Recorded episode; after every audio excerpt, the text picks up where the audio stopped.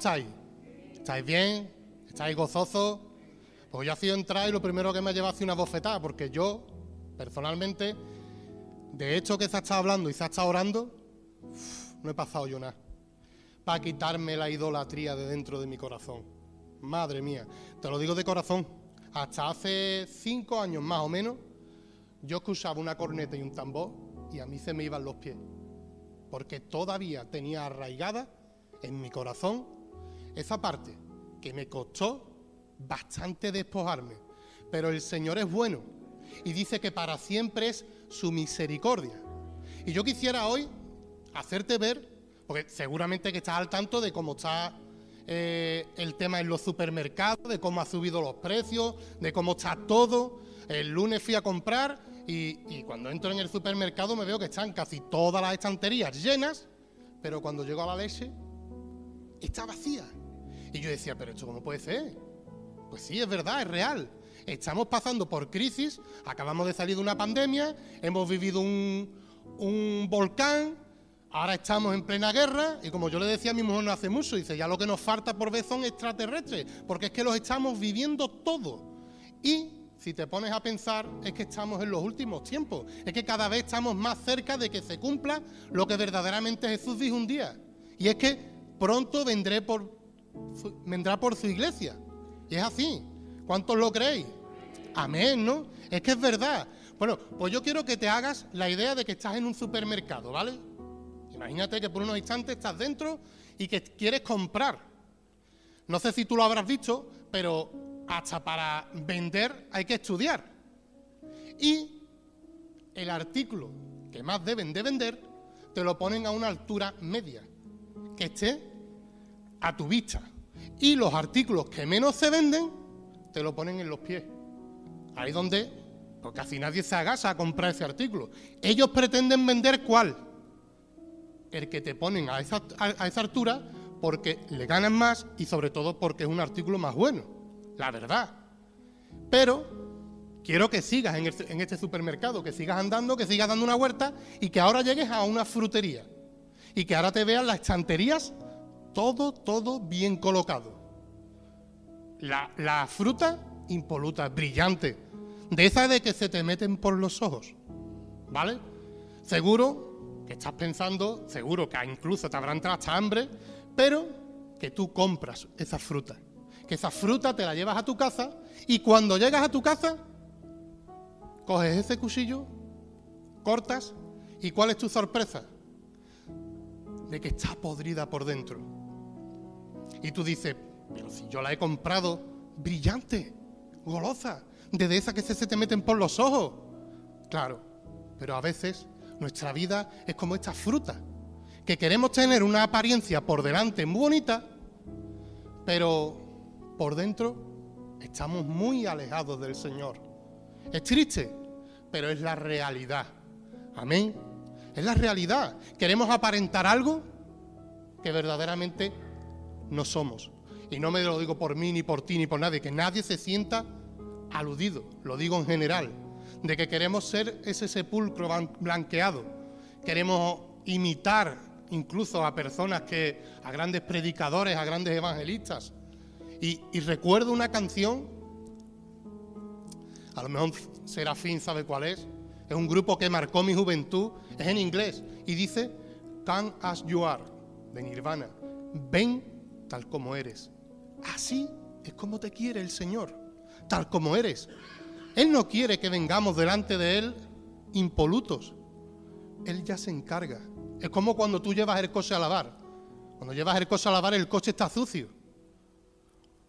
Tú no coges tu cubito y empiezas a darle. Tú coges la pistola, pero el agua, el jabón y todo se hace cargo de limpiar el coche, ¿verdad? Pues quiero hablarte de una mujer, ¿vale? De una mujer en la cual yo me siento bastante identificado. Perdonar si bebo agua, pero llevo toda la semana con la boca seca, incluso malo. Pero bueno, yo quiero hablarte de la mujer que fue sorprendida en adulterio, ¿vale? Quiero que nos vayamos al Evangelio de Juan, al libro de Juan, al capítulo 8, versículos del 1 al 11, ¿vale? Y dice así, y Jesús se fue al monte de los olivos, y por la mañana volvió al templo, y todo el pueblo vino a él, y sentado él, les enseñaba. A esto es a lo que se dedicaba Jesús, a enseñar.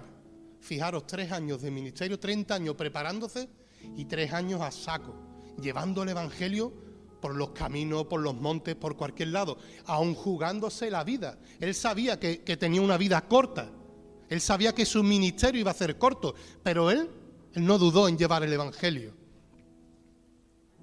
Dice, entonces los escribas y los fariseos le trajeron una mujer sorprendida en adulterio y poniéndola en medio, le dijeron, maestro, esta mujer ha sido sorprendida en el acto mismo de adulterio. Y en la ley nos mandó Moisés apedrear a tales mujeres.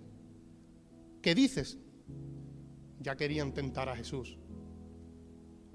Mas esto decían tentándole para poder acusarle. Pero Jesús, inclinado hacia el suelo, escribía en tierra con el dedo. Y como insistieran en preguntarle, se enderezó y les dijo, el que de vosotros esté sin pecado, sea el primero en arrojar la piedra contra ella. E inclinándose de nuevo hacia el suelo, siguió escribiendo en tierra. Pero ellos, al oír esto, acusados por su conciencia, salían uno a uno, comenzando desde los más viejos hasta los postreros, y quedó solo Jesús, que estaba en medio, y la mujer que estaba en medio. Enderezándose Jesús y no viendo a nadie, sino a la mujer, le dijo, mujer, ¿dónde están los que te acusaban? ¿Ninguno te condenó? Y ella dijo, ninguno, Señor. Entonces Jesús le dijo, ni yo te condeno, vete y no peques más. No sé qué sientes tú cuando lees este, este pasaje, pero con este pasaje mi vida ha tenido un antes y un después. Y tú dirás, bueno, es una mujer. Sí, muy bien. Pero ¿sabéis qué? Que yo no era capaz de reconocer mi pecado. Así como esta mujer tuvo que ser sorprendida en adulterio, aun sabiendo las consecuencias que a ella le iban a acarrear, esta mujer siguió. Esta mujer estaba disfrutando. Y la Biblia nos enseña que no podemos beber de dos aguas diferentes, sino que o somos de Cristo o de quién somos, del mismísimo Satanás. Y ella disfrutaba. Ella parece ser que tenía un marido de mañana y otro marido de noche. Y eso la Biblia lo llama pecado. Lo llama pecado. Adulterio, pero lo llama pecado. ¿Sabéis lo que es el pecado? El pecado es aquello que nos separa de la presencia de Dios. Solo y exclusivamente eso. ¿Qué pasa? Que la sociedad, la sociedad hoy en día quiere suavizar lo que es el pecado. Cada vez que, hay algo, ah, es que tiene un problemilla. No, perdona que te diga, no es un problema. Lo que te aparta de Dios es el pecado. Y si tú no pones remedio, así como se ha estado orando por la idolatría, yo pensaba sinceramente, porque muchos de aquí conocéis mi trasfondo, mi pasado, y sí, yo, creí que, yo creía que tenía ese, ese problema. De hecho, sabéis que, que tuve que irme a un centro de rehabilitación. Yo pensaba que solamente era ese mi problema. Pero una vez que entré de puertas hacia adentro, mi mente cambió el chip. Y yo ya no quería saber más nada de, de eso. Pero dentro de mí había soberbia, había envidia, había celos. De eso, como esta mujer aprovechó el instante de que los fariseos y los escribas la expusieron delante de Jesús, yo tengo que decir que gracias a mis padres, que ellos sí tomaron la decisión que yo, por cobarde, no era capaz. La verdad.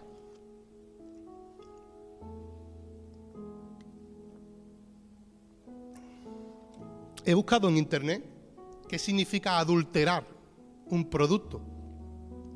Y dice que un alimento adulterado es aquel al que se le ha añadido o quitado de manera premeditada e intencionada alguna sustancia con fines fraudulentos y se ha modificado para que varíe su composición, peso o volumen o para encubrir algún defecto.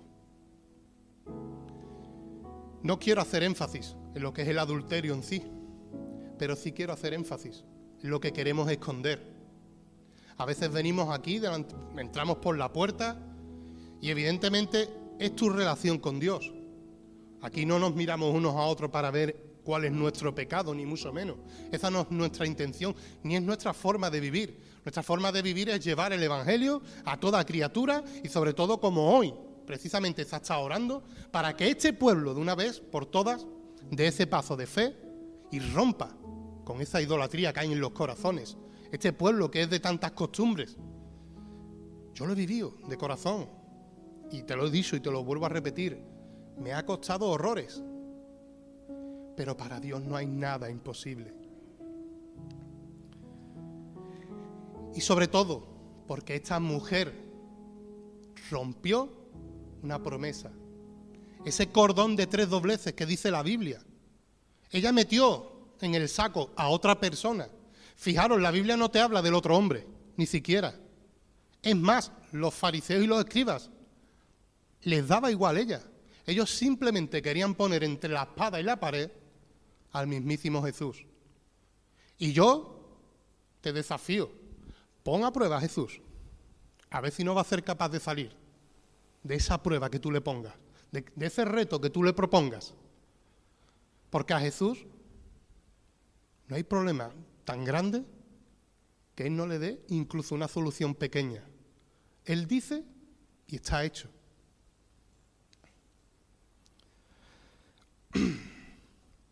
El significado de vivir en la miseria bíblicamente es abatido, sin valor y, sin fuerza. Así estaba esta mujer. Ponte en situación, cuando esta mujer fue sorprendida, ¿qué no pasaría por su mente? ¿Qué no estaría pensando lo que estaba disfrutando minutos atrás? De repente fue humillada, fue expuesta delante de tanta gente, no se sabe por qué no dicen ni su nombre, posiblemente estaría desnuda, posiblemente estaría magullada, pero delante de tantos hombres, ¿cómo crees tú que se sentiría esta mujer? Imagínate que hoy en día todos supieran cuál es tu pecado y que todos te miraran y se rieran o, te humillaran. Ah, es que tú... Menos mal que Dios es bueno y que Dios sigue teniendo misericordia.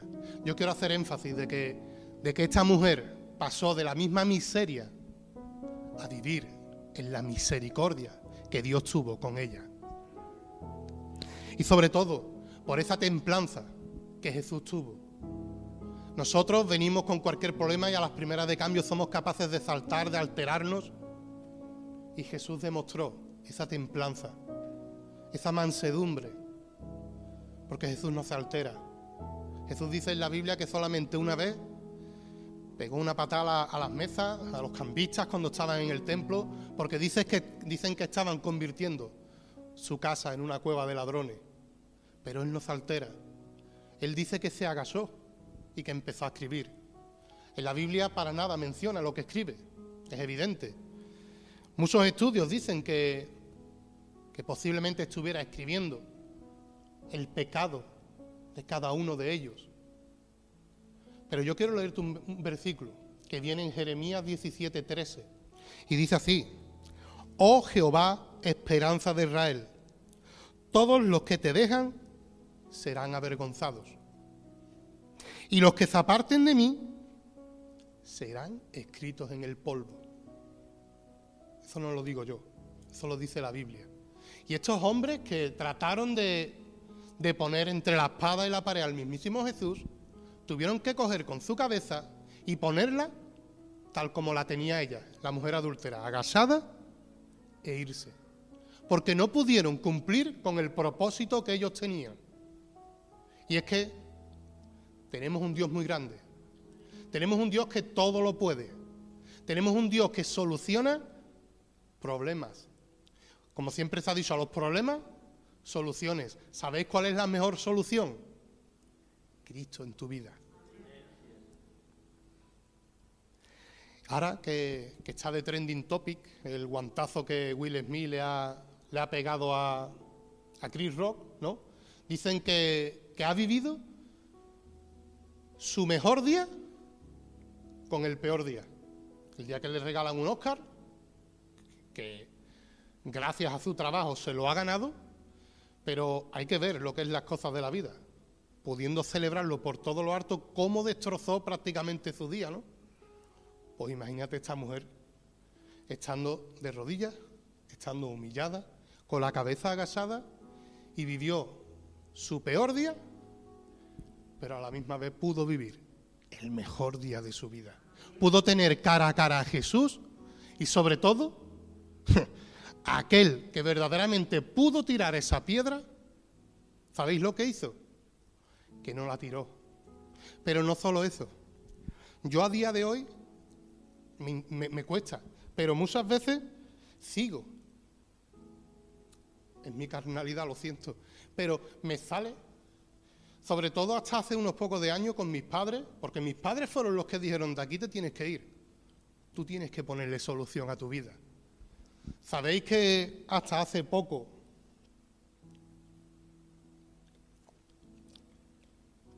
yo quería seguir tirando esa piedra?